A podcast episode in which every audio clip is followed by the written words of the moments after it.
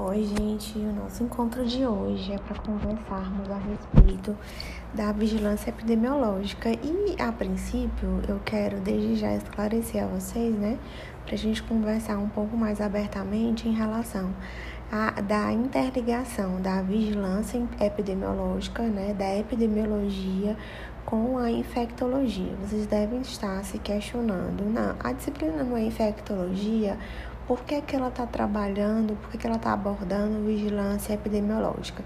Então, na verdade, é, a vigilância epidemiológica em si é, são as informações que são fornecidas. Então, a, a informação, na verdade, é o instrumento primordial essencial para a tomada de decisões. Então, é, a partir desse princípio, né, é, é, esse sistema de dados ele é imprescindível, né, uma ferramenta é, junto à vigilância epidemiológica que faz com que esse processo de informação, o processo de decisão, de tomada de decisão, o processo de ação diante de, de, de alguma comorbidade, né, faça com que o planejamento das atividades sejam realizados. Então, a, as atividades é, frente a um processo é, de tomada de decisão, de obtenção de informações e planejamento de ação é, se dá a partir das informações que são é, fornecidas, que são que servem para alimentar o sistema. Então, essas informações elas devem é, ser iniciadas desde o princípio, desde quando existe apenas um indício, uma suspeita de algum caso, de alguma doença, de algum agravo. Então, na verdade, é, quando nós falamos na correlação entre a vigilância epidemiológica e a infectologia, né, nós não devemos perder de vista que as informações relacionadas à saúde é a base para para tomada de decisões, né? Para que os profissionais consigam é, elaborar um planejamento, é, implantação de ação, acompanha, de ações, acompanhamento de casos, né? Como que os casos estão é, respondendo diante desse planejamento que foi a princípio elaborado, como que é, essa avaliação pode servir, seja ela para dar continuidade ao, ao plano de ação, ou seja ela para alterar o plano de ação conforme é, as manifestações clínicas dos, dos clientes. Então, na verdade, esse sistema de informações, é, a vigilância epidemiológica, ela está interligada, ela está é, correlacionada, ela anda de braços e mãos dadas com a infectologia. Então, os dados, as informações que são é, produzidos, que são coletados, é, eles servem para que os profissionais envolvidos no cuidado, na elaboração de planejamento e execução, elaboração de cuidados e, e execução do plano de cuidados, para que esses, esses profissionais eles consigam, é, na verdade, uma boa oportunidade, que eles consigam um, um, um bom emprego de, de ações, para que esses esses clientes, né, que serviram para a alimentação do sistema, para a elaboração de planos de cuidados, para, para a execução desse plano de cuidados, para que seja acompanhado mais de perto. Então, quando nós falamos em sistema, nós falamos é, na, na, no plano de dados, onde os dados foram coletados e armazenados, né? Então, é, quando nós falamos em vigilância epidemiológica correlacionada à infectologia, nós falamos de informação, nós falamos de planejamento, nós falamos de decisão, de ação. Então, é necessário que nós tenhamos essa sensibilidade, que a vigilância epidemiológica, a vigilância sanitária, elas andam de mãos dadas com a infectologia. Então, é, atualmente isso está bem mais claro, né? Então, assim, é, quando nós falamos de SUS, quando nós falamos em vigilância epidemiológica, é, quando nós falamos de infectologia, né? Nós falamos de é, da, da, concepção de informações, para o planejamento de ações, para a intervenção, é, de, para intervenção e análise né, de, de, como, é, de como esses clientes estão respondendo frente às ações que foram elaboradas, que foram planejadas e que estão sendo executadas. Então, na verdade, é interessante que essas informações elas sirvam para alimentar o sistema, para que a, a, a, infectologia, né, para que a, a, esse setor né, que é tão rico, que é tão vasto, que é tão amplo, para que esse setor ele tenha uma, intervenções que, que serão é, bem efetivas frente aos danos que a nossa população está, está em risco. Então, é interessante que nós tenhamos é, essa capacidade de assimilar essa, essas, esses, essas duas vertentes, né, que é a vigilância epidemiológica e a infectologia. Então, para vocês conhecerem mais um pouco, nós vamos falar a respeito da vigilância epidemiológica em si, o, como que ela se dá, quais são, o que é que está interligado. Então, a princípio, o conceito de vigilância epidemiológica se dá a partir da Lei 8080-90, que diz que é o conhecimento, a detecção ou a prevenção de qualquer mudança nos fatores determinantes e condicionantes de saúde, individual ou coletiva, com a finalidade de recomendar e adotar as medidas de prevenção e controle das doenças ou agravos. Então, a Lei 8080/90, ela tem esse conceito de vigilância epidemiológica mais amplo, que é o que nós conversamos agora há pouco, que para que as intervenções sejam feitas é necessário que haja um planejamento, é necessário que haja o conhecimento de, de, de, de um agravamento, né, de algum caso, é necessário que saibamos o modo de detecção, de transmissibilidade, para elaborarmos um plano de cuidados, para elaborarmos é, informações é, relacionadas à prevenção, né? Quais são os fatores determinantes e condicionantes, né? Quais são os fatores que podem é, favorecer a transmissibilidade, quais são as medidas que devem ser tomadas, né, que, deve, que devem ser é, adotadas para que o nosso cliente, os nossos clientes, a nossa população como um todo não seja acometida por doenças ou por agravos. E também é, nós temos como conceito a ciência que estuda o processo saúde e doença na sociedade, analisando a distribuição populacional e os fatores determinantes das enfermidades, danos à saúde e eventos associados à saúde coletiva, propondo medidas específicas de prevenção, controle ou erradicação de doenças e fornecendo indicadores que sirvam de suporte ao planejamento, administração e avaliação das ações de saúde. Quando nós falamos é, em infectologia, quando nós falamos em vigilância epidemiológica, é necessário que exista um plano de cuidados. Vocês vão lembrar da SAI. As etapas da SAI quais são? Né? Como que se dá? A princípio, nós vamos estudar é, o nosso, nosso cliente, nosso indivíduo, e assim nós vamos fazer com o processo de saúde de doença, e assim nós vamos investigar a, como que as doenças estão sendo desencadeadas, qual é a população que está sendo mais acometida, com, o que é que pode ser feito para evitar a proliferação dessas doenças? Existe algum determinante, existe algum condicionante que propicie a propagação dessas doenças?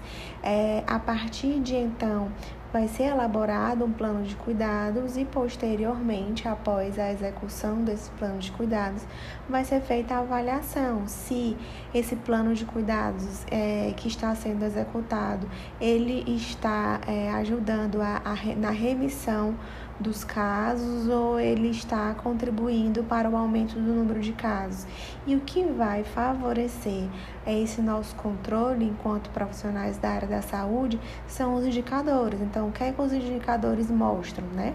E a partir desses indicadores, desses números, dessas informações, é que nós vamos sempre associar a vigilância epidemiológica, né, aos dados que, que estão alimentando o sistema. E é importante sabermos que para o sistema de vigilância ser efetivo, né, ele deve ser é, atualizado permanentemente. Então, assim, vamos trazer para a nossa realidade. Nós estamos vivendo uma pandemia, nós estamos vivendo.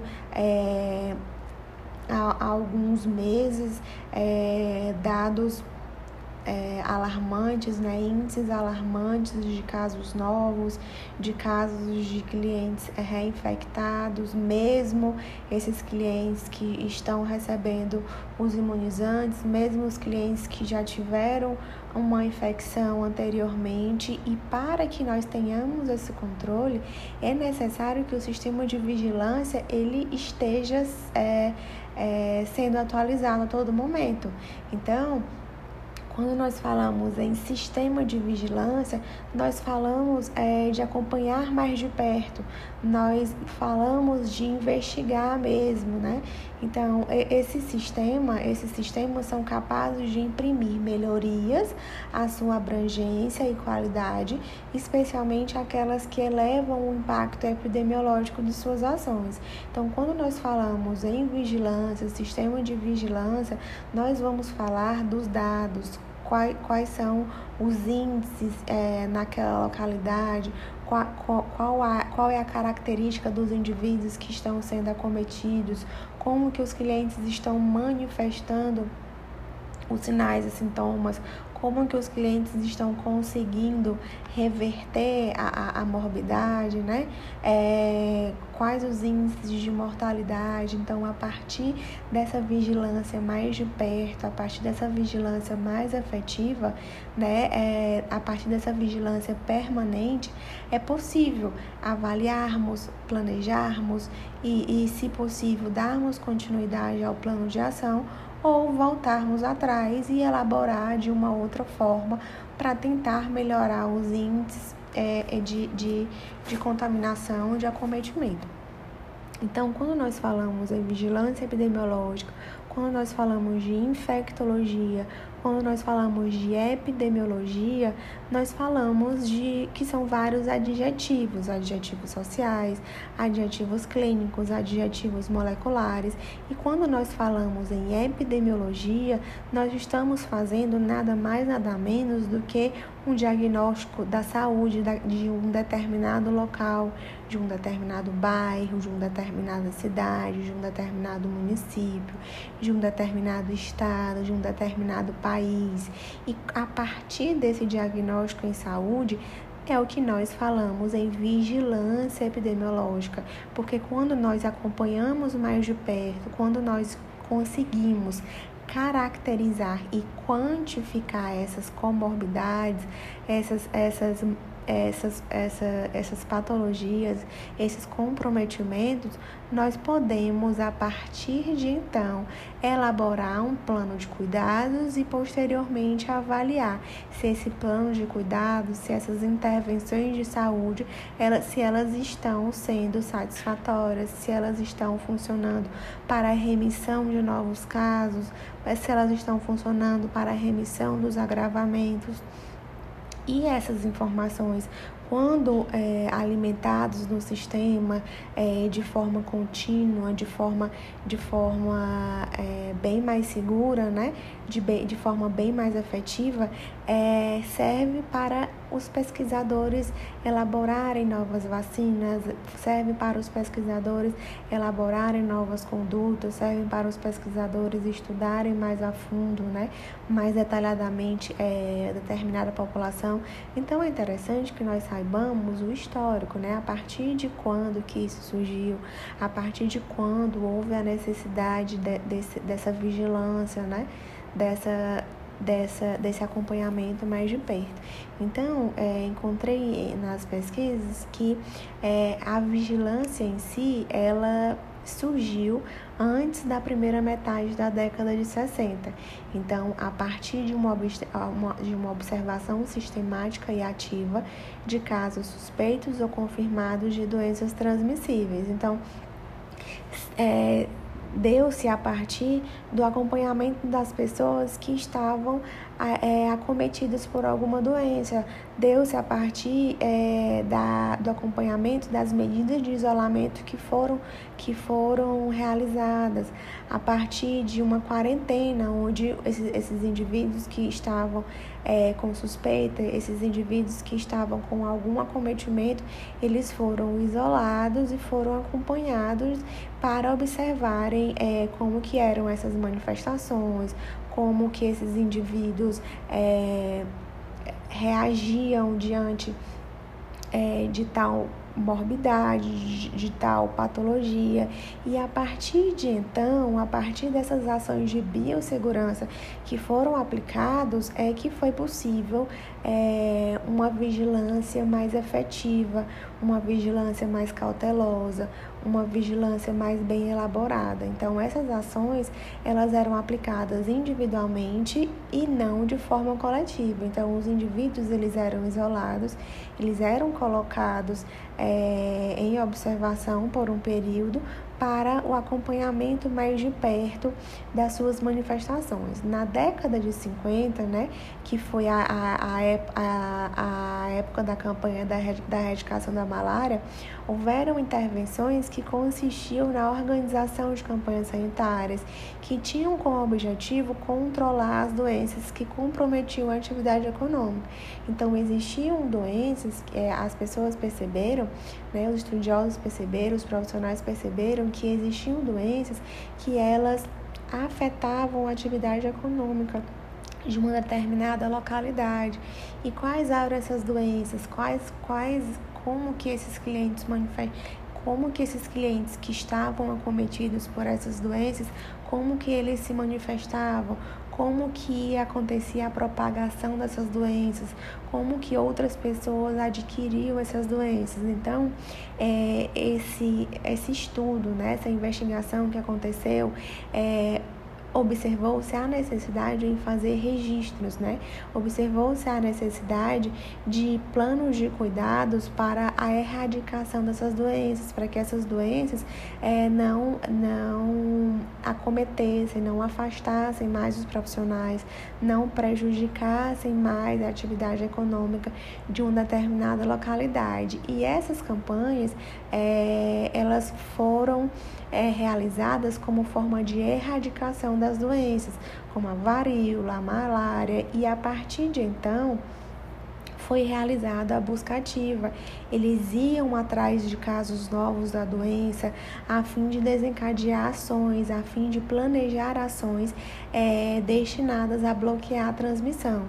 Então, a princípio, eles observaram que quanto mais precoce fossem observados é, os casos novos, é, seria possível evitar os surtos em uma determinada localidade.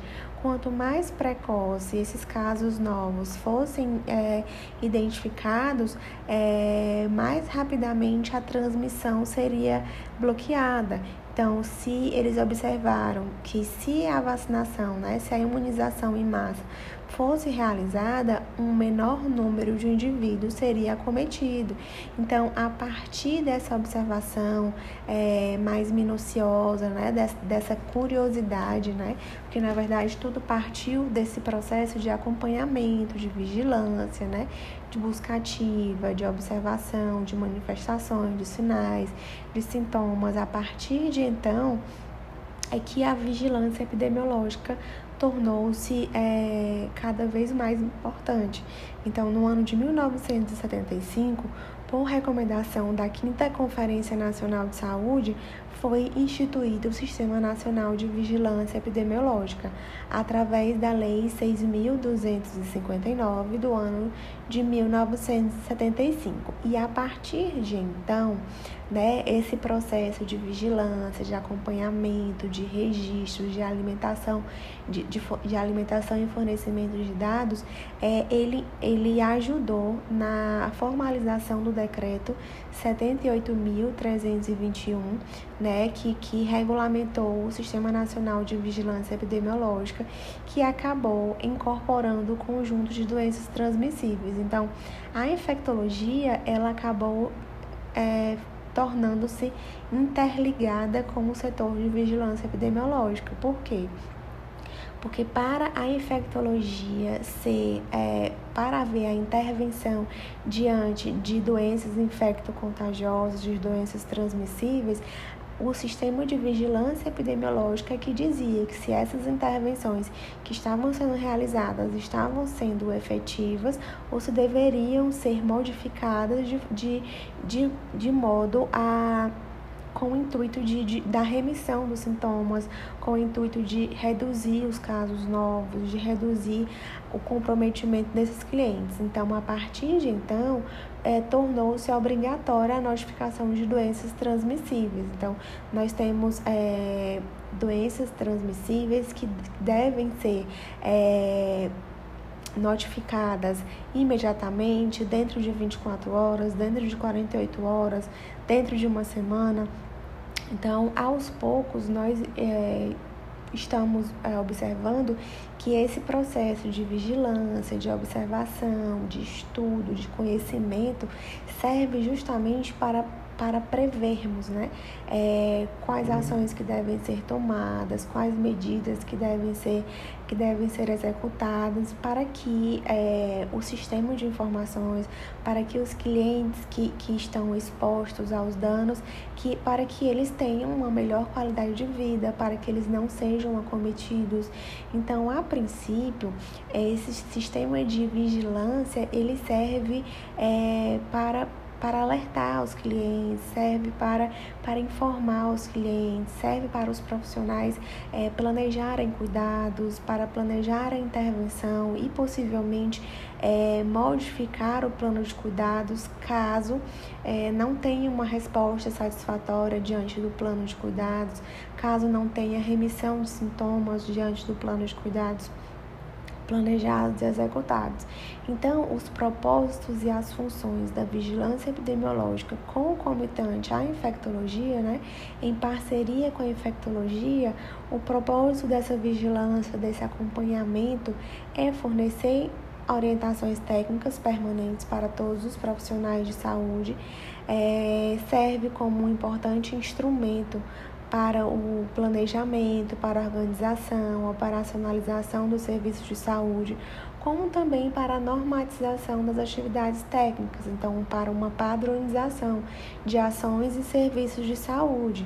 Então, essas, essas informações, elas não estão alimentando o sistema e apenas ficando, aglutinando informações lá. Essas informações, essa, essas coletas de, de informações, né, esse, esse banco de dados, eles servem para elaborarem medidas é, para combater, para enfrentar, para reduzir os riscos e os agravantes aos nossos clientes. Então, é, existe um ciclo, né? existem, existem passos que devem ser seguidos para que a elaboração desse plano de cuidados seja feita de forma eficaz, que seja feita de forma efetiva e que tenha um resultado satisfatório. Então, a princípio, é necessário a coleta de dados e posteriormente é necessário o processamento dos dados coletados é, para que haja análise e interpretação de dados processados para que eh, sejam elaboradas medidas de prevenção e controle diante das patologias que estão sendo notificadas, para promover ações de prevenção e controles eh, para os nossos clientes, para os indivíduos que estão expostos e a avaliação concomitante diante dessa, dessa promoção de ações e, e, e de prevenção para essas recomendações de medidas de prevenção e controle. Então, esse planejamento existe para que haja uma execução e posteriormente uma avaliação. Será se esse plano de cuidados que foi planejado diante da coleta de dados, será se realmente está sendo eficaz? Precisa ser melhorado ou precisa é, ser, ter um, um embasamento maior? Então, a partir de então, é realizada a avaliação dessa eficácia, da efetividade dessas medidas adotadas e aí é onde vão acontecer a divulgação das informações, é onde vão existir a educação é, para os profissionais e para os indivíduos. Então, é, é esse, esse, essas informações, esses planos de cuidado, né? É, essas intervenções elas são de competência municipal, estadual e federal e tem grau de especificidade variável. Então, essas ações de execução elas estão voltadas para o município. Então, as ações de execução do plano de cuidados elas devem ser adequadas à realidade de cada município. Então, cada município tem a responsabilidade para é, ela é, executar os planos de cuidado, executar a, a, as ações para, para evitar danos à saúde das populações locais. Já os, as ações executivas de, no âmbito nacional e estadual, elas conduzem ações de caráter estratégico, elas coordenam a atuação de forma complementar ou suplementar aos demais níveis. Então, as ações executivas no âmbito nacional e estadual, elas vão servir de forma a gerir a dar um suporte, né, a, dar, é, a ter um apoio complementar ou suplementar.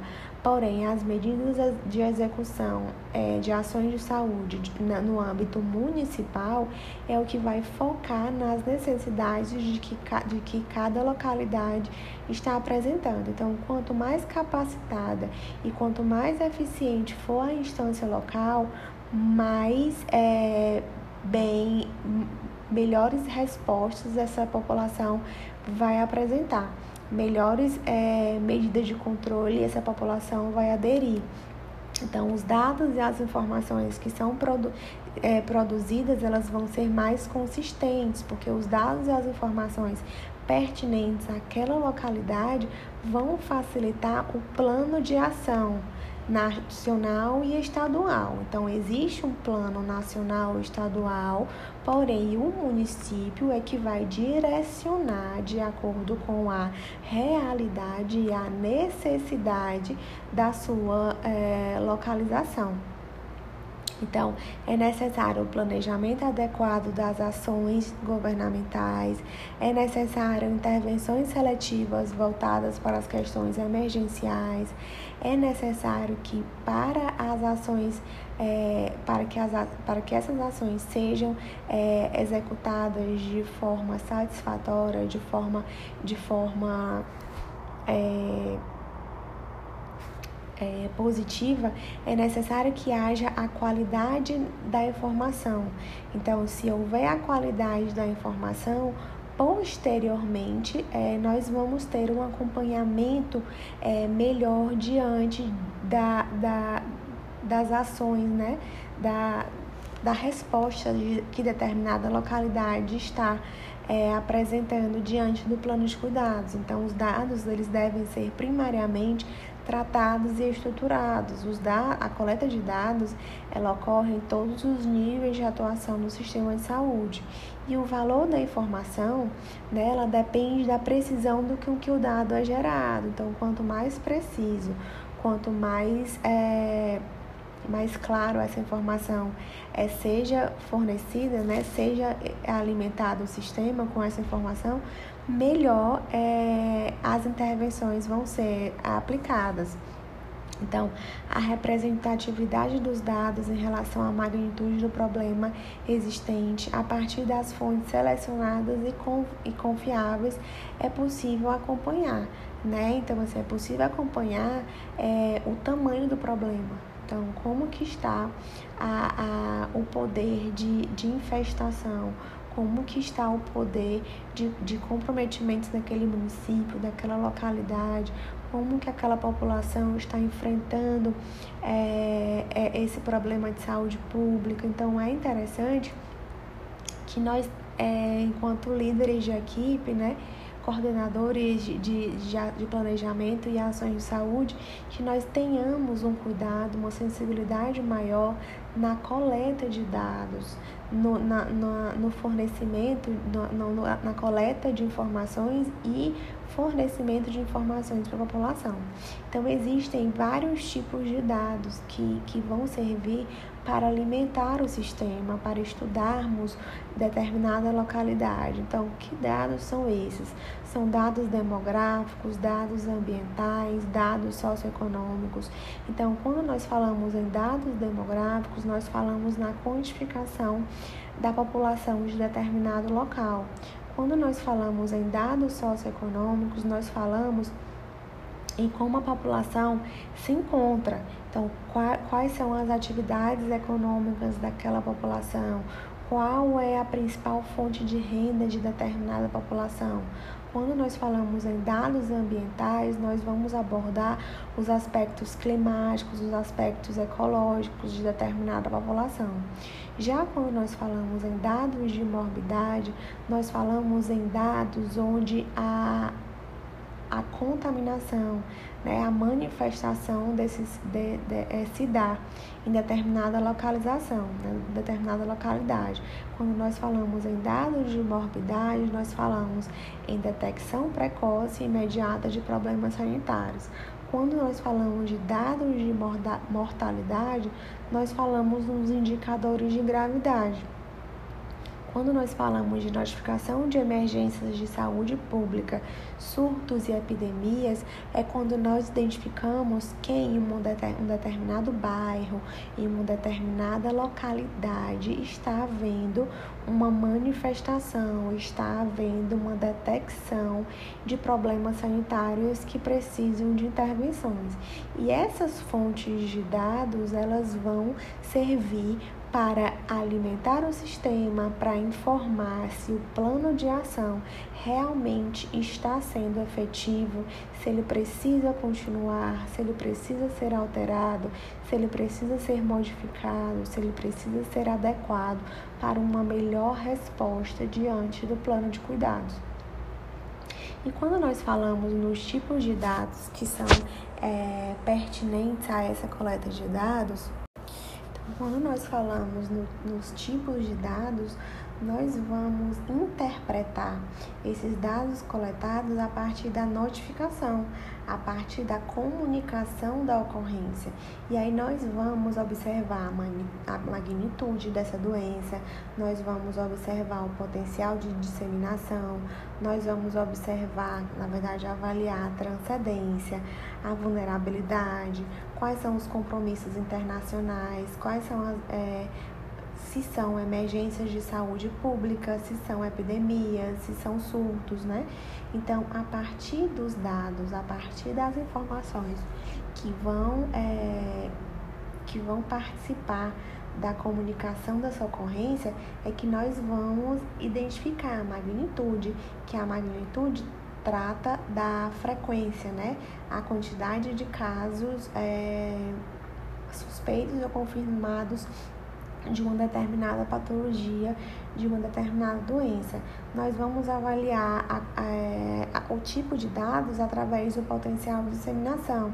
Então, tem um elevado poder de disseminação, existe um, um elevado é, número de pessoas que estão acometidas por, por, essa, por essa comorbidade. Existe, como que é essa transcendência?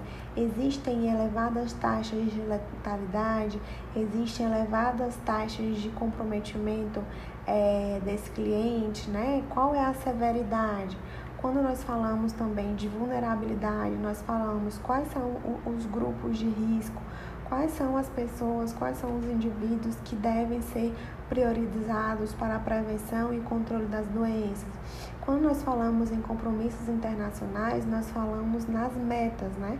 Nas metas é, continentais, nas metas é, de controle, de eliminação, de erradicação. Será que pode ser feito? Então, a partir de então, a princípio da coleta de dados e posteriormente a partir da notificação é que vão ser determinadas é, é, a frequência, né? Como que essas notificações devem ser alimentadas, como esse sistema deve ser alimentado. Se são de forma imediata, se, esse, se essa população tem risco de disseminação, se tem delimitação de área. Então, através dessas informações é que nós vamos considerar se essa notificação é apenas uma simples suspeita de doença ou evento, é, sempre levando em consideração a, a, o sigilo, né? Sempre levando em consideração a individualidade de cada, de cada cliente, a privacidade de cada cliente. E a notificação ela deve ser feita mesmo na ausência de casos. Então, se porventura é, conseguirmos controlar ou erradicar a, daqui a algum tempo né, a, o coronavírus, é necessário que haja uma notificação negativa para conseguirmos essa certificação de que não existe nem caso suspeito, nem possivelmente caso confirmado. Então, existem outras bases de dados que estão envolvidos nesse processo de investigação, nesse processo de diagnóstico, de acompanhamento. Então, os laboratórios, eles nos ajudam bastante é, nesse processo de investigação epidemiológica. A imprensa e toda a população, elas, elas também, elas servem como como um controle, né? Servem para nós acompanharmos como que a, que a população está é, enfrentando tudo isso, como que a população está tendo conhecimento, como que a população está conseguindo prevenir, como que essa população está cons conseguindo, é, na verdade, combater essa, a essas doenças. Então, a princípio é interessante que nós saibamos que a partir da coleta de dados, a partir da alimentação dos sistemas, é necessário que haja a investigação epidemiológica dos casos e epidemias. Então, a ocorrência de novos casos de uma doença ou de um agravo é, ela é passível de pre prevenção e controle pelos serviços de saúde e indica que a população está sob risco e pode é, representar ameaças à saúde que precisam ser detectadas e controladas ainda em seus estágios iniciais. E como que se deu? Vamos trazer para a nossa realidade diante desse cenário de pandemia que nós estamos vivendo. Como que está acontecendo a investigação epidemiológica? Dos casos novos, dos pacientes reinfectados, dos pacientes que estão é, imunizados há mais de 15 dias, mas mesmo assim apresentam é, sinais de, de infecção. Então, a partir desses casos novos, a partir dessas informações, é que nós vamos é, fazer o controle. Será que esse controle está, está, está acontecendo de forma ineficaz? Será que esse controle está acontecendo de forma inadequada? Será se está acontecendo falhas na assistência à saúde? Será se é, as pessoas não estão aderindo, né? Será se as pessoas não estão adotando medidas de proteção? Será se as pessoas não estão compreendendo né, o, o, plano, o plano de cuidados que foi elaborado, que foi planejado, que foi publicado, que está sendo ofertado? Qual será o onde que está havendo essa falha? Então, a investigação epidemiológica serve para isso para identificar quais são os impasses, quais são as deficiências, quais são as dificuldades desses planos de cuidado, desses planos de ação. Então, a investigação epidemiológica desses casos é, é de atividade obrigatória em todo o sistema de vigilância epidemiológica. Então, essa investigação é obrigação de toda a equipe que está envolvida é, nesse setor. Então, quando nós falamos em investigação de casos de uma doença, nós falamos na assistência ao paciente de forma a minimizar as consequências do agravo ao indivíduo. Nós falamos da qualidade da assistência, como que a assistência pode participar nesse processo de remissão de sinais e sintomas, remissão de casos novos, remissões de comprometimento do cliente. Nós falamos é, em biossegurança, nós falamos em isolamento, nós falamos em proteção individual. Quando nós falamos em medidas de controles coletivas, nós falamos na proteção de um grupo, de uma, de uma, dada, uma dada população, de uma determinada população ou grupo populacional. Então é interessante que nós é, sigamos as etapas para que nós tenhamos uma organização mais satisfatória. Então, no roteiro de investigação epidemiológica e acompanhamento de casos, é necessário que haja a coleta de dados. E essa coleta de dados, ela é padronizada. Existem fichas de investigação epidemiológica padronizadas para que nós tenhamos o nome do indivíduo, para que nós tenhamos é, a apresentação, as manifestações e sinais clínicos do cliente, para que nós é, registremos a suspeita diagnóstica, para que nós é, coloquemos é, como que, qual o meio, quais são os sinais, né? Como que o, está o ambiente que esse cliente está inserido. Nós temos informações complementares a partir da, da, dos exames laboratoriais. Diante disso, nós vamos buscar pistas, nós vamos buscar fontes de infecção, nós vamos buscar períodos de incubação, nós vamos buscar informações referentes aos modos de transmissão, faixa etária, sexo, raça, grupos sociais mais acometidos. Nós vamos observar se existem outros casos na localidade, né? Nós vamos observar o poder de abrangência, de disseminação, de propagação dessa infestação nós vamos é, buscar a possibilidade da existência de vetores ligados à transmissão da doença, quais são os fatores de risco é, daquele momento onde, onde determinada doença foi manifestou-se, qual era a ocupação dos indivíduos que manifestaram determinada doença, como que se encontrava o saneamento da área de ocorrência desses casos, quais eram as condições de vida na área de procedência, quais eram os potenciais riscos ambientais que esses clientes estavam expostos. Então, diante disso, diante da coleta de dados, diante dessa investigação, dessa busca de pistas, é que nós vamos realizar a busca ativa. Quando eu falando, falo nós, eu falo é, profissionais de enfermagem, líderes de equipe, coordenadores de equipe, elaboradores de, de planos de cuidados e execução, acompanhamento. Então, a partir da coleta de dados, a partir da busca de pistas, de sinais, nós vamos realizar a busca ativa de casos para nós é, identificarmos é, outras pessoas é, para é, é, adotar é, tratamentos adequados a esses casos que estão surgindo, é, para identificar, né, para determinar a magnitude e extensão desse evento, para ampliar, ampliar o espectro das medidas de controle, para identificar e proceder à investigação de casos similares no espaço geográfico, onde houver suspeita da existência de contato ou fonte de contato ativa, seja no domicílio, seja na rua, seja no bairro, seja em municípios, seja em estados.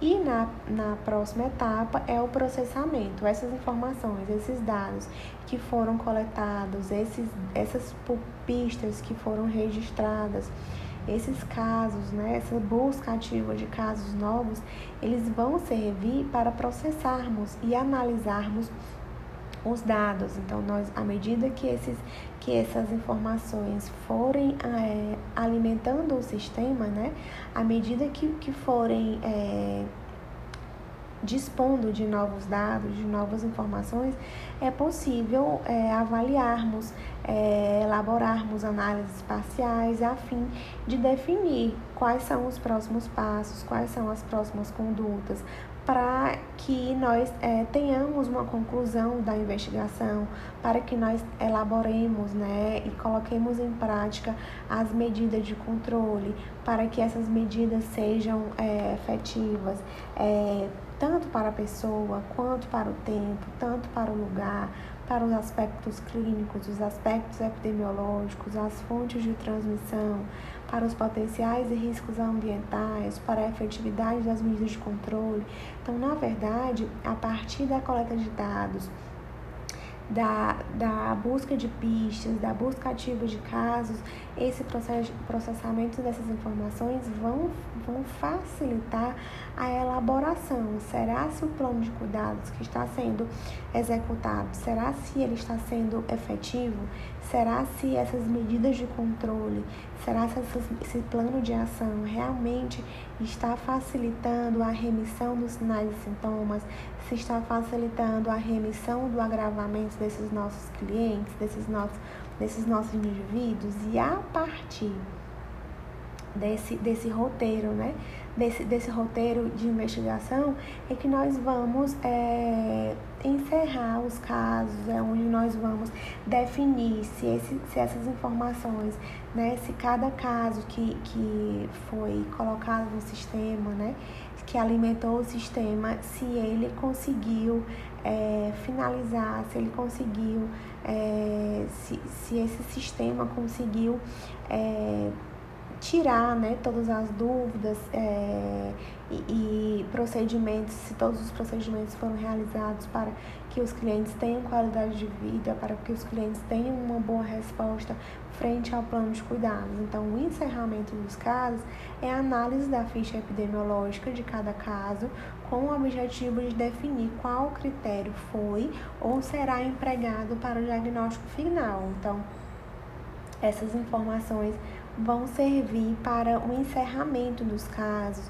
para definirem quais são é, as fontes de infecção, como que pode de propagação, qual é a magnitude, o que, é que pode ser feito para reduzir o poder de disseminação, para que haja o controle e depois é, acontece o relatório final, onde vai ser é, onde vai ser agrupada a causa da ocorrência, indicando inclusive se houve, se houve falha na vigilância epidemiológica ou no serviço de saúde, quais as providências que foram adotadas e que devem ser melhoradas. É, vai servir para avaliar se as medidas de prevenção implementadas, se elas foram executadas em tempo hábil, né? Se elas foram executadas em curto prazo, vai servir para descrever as orientações e recomendações a médio e longo prazo, vai servir para alertar as autoridades de saúde nos níveis hierárquicos, né?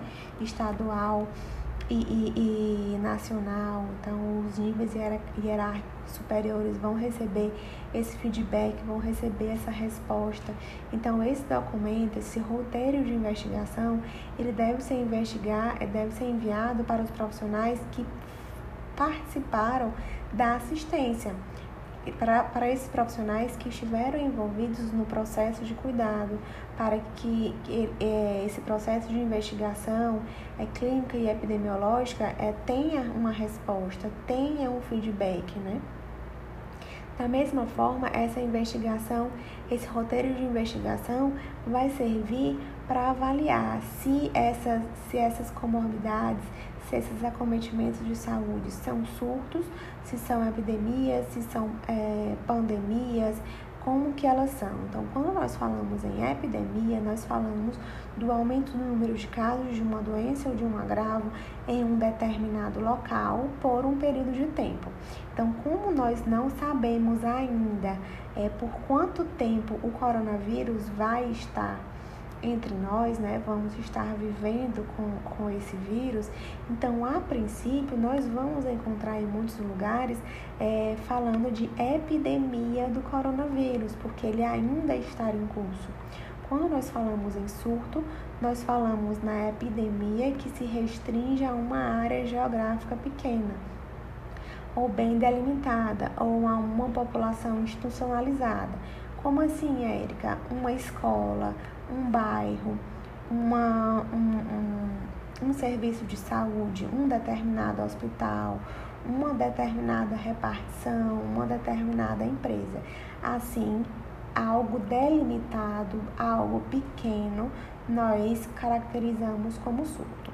Essa é a ficha de notificação de, de é, é essa a ficha de informação de agravo de notificação para todas as notificações, sejam elas de investigação ou negativa, essa ficha de notificação deve estar junto.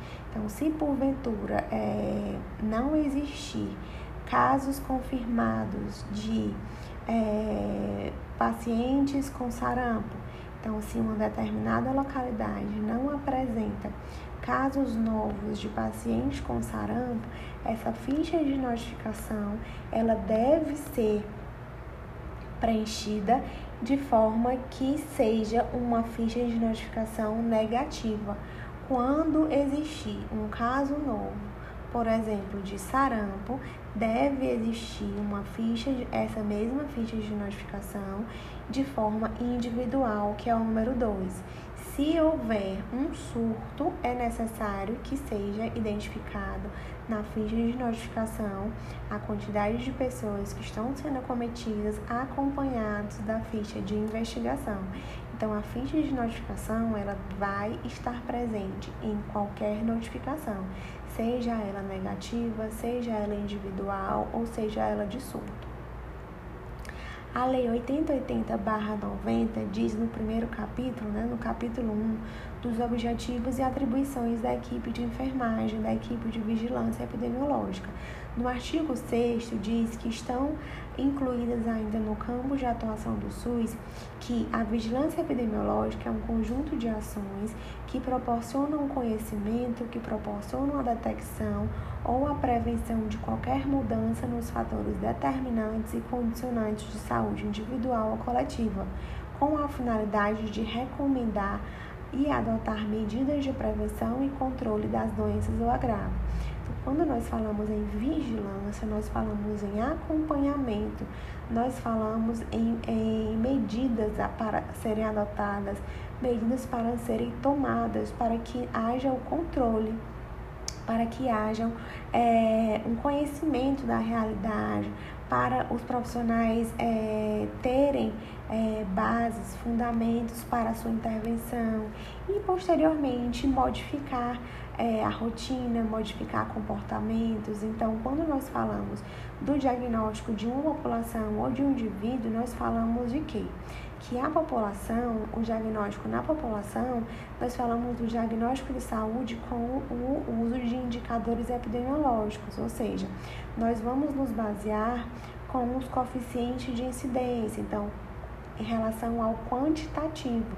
Então, dentro da população, quantas pessoas foram acometidas por tal é, doença, por tal agravo? Quais são os riscos de determinada população? Então, a partir desse diagnóstico populacional, vão ser realizadas, é, vão ser propostas ações de promoção e controle para é, reduzir, para, para, para que não haja riscos né, é, nesses clientes. Vai haver a avaliação dessas medidas, dessas ações que, que vão ser adotadas e posteriormente vão ser é, avaliados os resultados, se essas medidas de controle, se essas medidas de promoção de saúde, se elas estão sendo efetivas ou se elas devem ser modificadas. Quando nós falamos dos, indicadores, dos indivíduos, nós falamos do, do, do, do diagnóstico de saúde de acordo com a manifestação dos sinais e sintomas. Então, quando nós falamos de população, nós falamos em um grupo maior. Quando nós falamos em indivíduo, nós falamos em como a pessoa, o indivíduo, é, manifesta, como que o indivíduo apresenta os sinais e sintomas, como que ele responde diante da terapêutica adotada, como que ele é, relata, associa melhora, como que ele apresenta, como que ele manifesta, né? Essas medidas. Então, existem algumas características que devem ser é, que devem que devem servir, né? Como base para todos os profissionais. Então, as características básicas da epidemiologia são todos os achados que é, devem ser referidos à população. Então, quaisquer manifestações clínicas dos clientes, essas devem ser registradas. As doenças ou os problemas de saúde, elas não ocorrem ao acaso. E o que, o que acontece na maioria das vezes é o quê? é, existe o as pessoas elas deixam para depois, os profissionais elas deixam para depois é, para notificar essas manifestações. E essas doenças, esses problemas de saúde, eles vão é, tornando-se é, mais, mais graves por conta disso, porque se é, é, esses registros né, de manifestações, de comprometimento, se eles fossem realizados a partir do primeiro sinal ou sintoma, seria muito mais fácil para a vigilância intervir, para a vigilância elaborar plano de cuidados, para a vigilância elaborar planos de intervenção de cuidados. Então, o conhecimento epidemiológico ele é essencial para a prevenção de doenças. Então, quando nós conhecemos as manifestações, quando nós conhecemos os sinais e sintomas, é muito mais, é, muito mais fácil quando nós temos um, um, uma gama maior de informações. Então, a maior parte dos conhecimentos sobre a causa das doenças, ela deriva dos estudos epidemiológicos. Então, elas são resultantes de da, da vigilância, elas são resultantes dos dados que foram informados. Então, é, nós vamos abordar esse poder de, de, de, esse elevado poder de infecção, né, esse elevado poder de, de acometimento, de propagação. Então, na década de 70 e no início dos anos 80, acreditava-se no controle definitivo das doenças transmissíveis. Por quê? Porque até então eles acreditavam que todas as informações é, que estavam, estavam no sistema, elas estavam, elas, elas eram precisas, todos os profissionais participavam desse processo de alimentação do sistema. Posteriormente, nós é, foi, foi observando através dos registros, né, que as pessoas estavam adoecendo, as pessoas estavam apresentando comprometimentos por períodos mais prolongados, as pessoas estavam apresentando doenças transmissíveis, principalmente nos países pobres, e isso aconteceu porque as pessoas, os profissionais de saúde, eles acabavam desmerecendo quaisquer informações, quaisquer manifestações clínicas, e isso foi comprometendo os países mais pobres. Por quê? Os países mais pobres, eles, eles detêm um, um poder aquisitivo menor. E se não houver uma intervenção mais rápida, é, o, o número de casos tende a, tende -se a se alastrar. A, alastrar-se. Então, o surgimento da AIDS, é, ele, ele se deu através da resistência aos antimicrobianos e ao milagroso DDT, né, que é o o tratamento, a polifarmacoterapia. É, se deu através das migrações internacionais, alteração da ecologia mundial, levaram à falência desse conceito. Então, como houve a propagação desse vírus, como houve a, a, a a resistência desse, de, do organismo diante dos tratamentos, as pessoas foram é, apresentando falência em relação ao tratamento. Essas doenças tornaram-se bem mais graves. Então, as sociedades modernas elas continuaram com as doenças crônico-degenerativas e elas foram observando é, a emergência de novas doenças transmissíveis, de novas doenças oportunistas e a volta, o retorno de doenças que até então elas pareciam controladas. E aqui se deve a, a essa, essas, a, o, o surgimento e o ressurgimento desses agravos ao não ao não alimentamento, ao alimento do sistema. Então, se as pessoas, elas não, se os profissionais, se eles não tiverem a consciência de que é necessário alimentar o sistema com manifestações de sinais clínicos, né? De sinais, de sinais é, que po podem servir para estudos posteriores, as doenças que até então elas tinham sido erradicadas, elas podem voltar a surgir, justamente por conta dessa falência de investigação, por conta dessa falência de informações que não foram é, registradas, né? As doenças emergentes são as doenças novas, são as doenças desconhecidas da população. Então, é, a título de informação, são doenças que até então nós não tínhamos casos novos, nós não tínhamos a, algo registrado. Então, esse termo ele pode ser utilizado para descrever quando uma doença atinge uma re, região que antes não tinha casos novos, onde não tinha casos detectados. Então, são doenças causadas por vírus, por bactérias, que nunca antes foram descritas. Para o nosso exemplo, na nossa vida real, para o que nós estamos vivendo hoje em dia, o coronavírus é uma doença emergente, onde ele é tem muta diversas mutações, é, então são causadas por vírus ou bactérias nunca descritos, por mutação de vírus já existentes ou causados por um agente que só atingia animais e que possa afetar também seres humanos. Então, doenças emergentes são aquelas doenças onde elas nunca, é, nunca foram detectadas ou que houve uma mutação desse vírus, de um vírus já existente.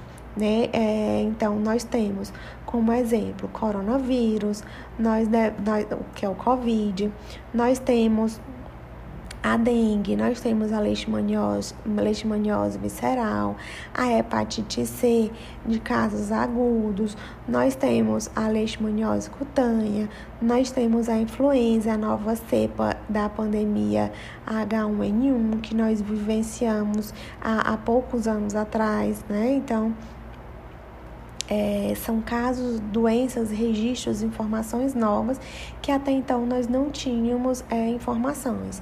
Já as doenças reemergentes são aquelas doenças que já, já foram conhecidas, que já foram registradas, que já foram é, elaborados planos de cuidados, que conseguiram, que foram possíveis ser, de ser controladas, mas por algum motivo elas voltaram a apresentar ameaça para a saúde humana.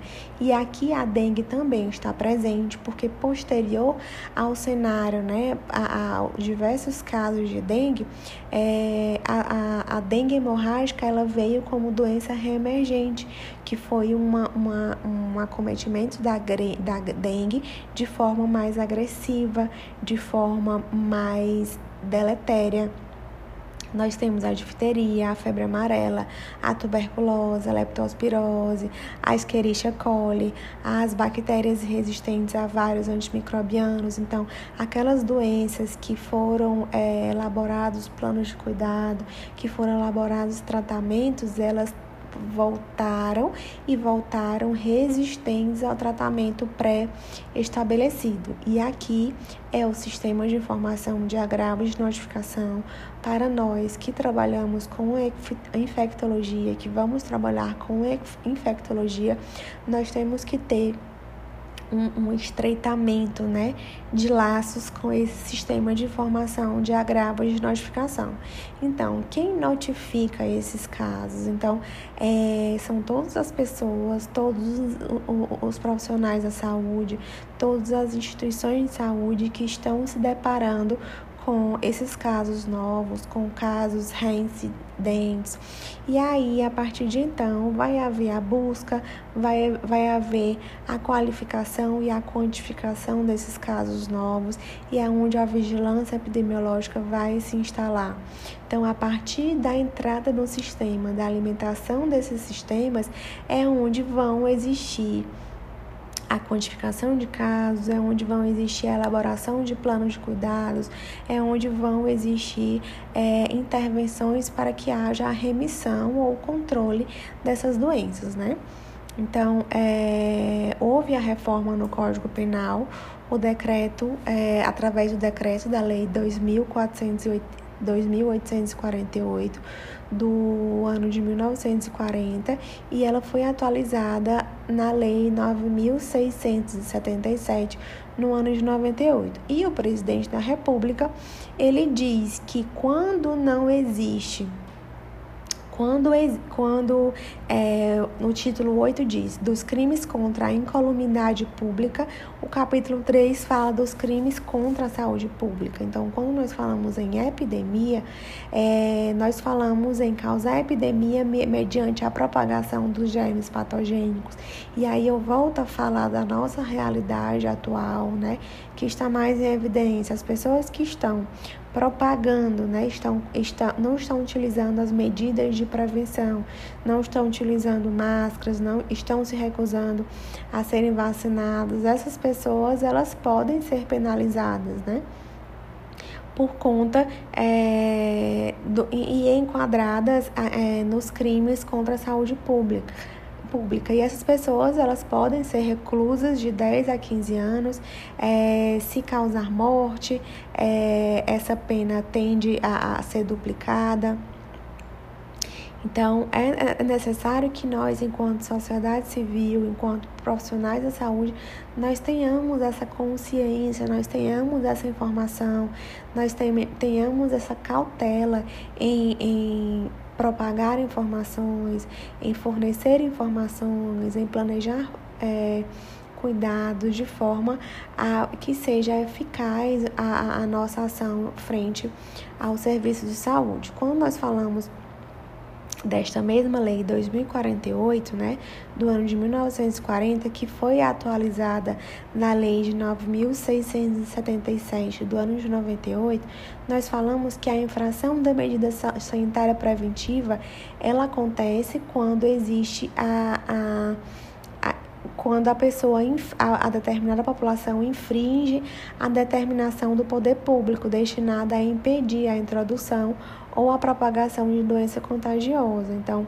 é, essas pessoas que se recusarem a adotar medidas de controle, né? Adotarem medidas para evitar a propagação de doenças, elas podem ficar reclusas entre um mês e um ano e ainda pagamento de multa.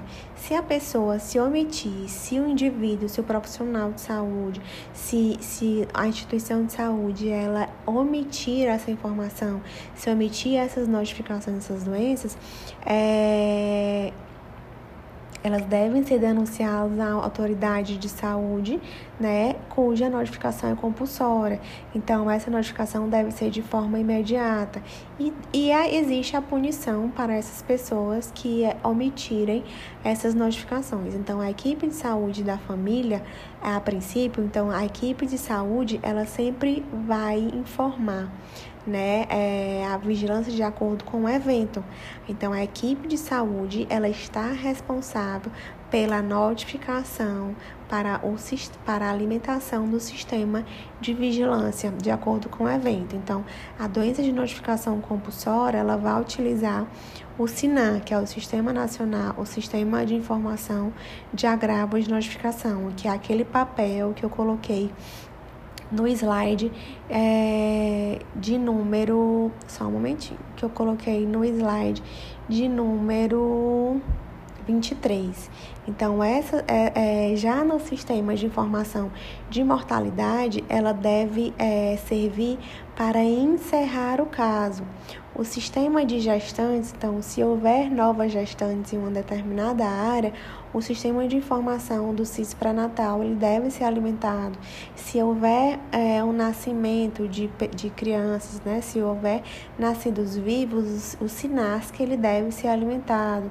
Se houver casos novos de hipertensos e diabéticos, né, as doenças e agravos não transmissíveis, o sistema ele deve ser alimentado. O CISVAN ele deve ser alimentado para o sistema de vigilância alimentar e nutricional. Então, todos esses sistemas de notificação, de vigilância, de acompanhamento epidemiológico, de agravo de saúde, eles visam a operacionalização da atenção básica. Então, a portaria é, 648-06, ela define como áreas, áreas estratégias para atuação em, em todo o território nacional, para a erradicação de doenças, para de doenças transmissíveis, para o controle de doenças não transmissíveis, né? Para a eliminação de, de, de de desnutrição, para a promoção de saúde da criança, para a promoção de saúde da mulher, do idoso, saúde bucal, para a promoção da saúde de toda a população em si. Então, outras áreas, elas devem ser definidas de acordo com a necessidade de cada localidade.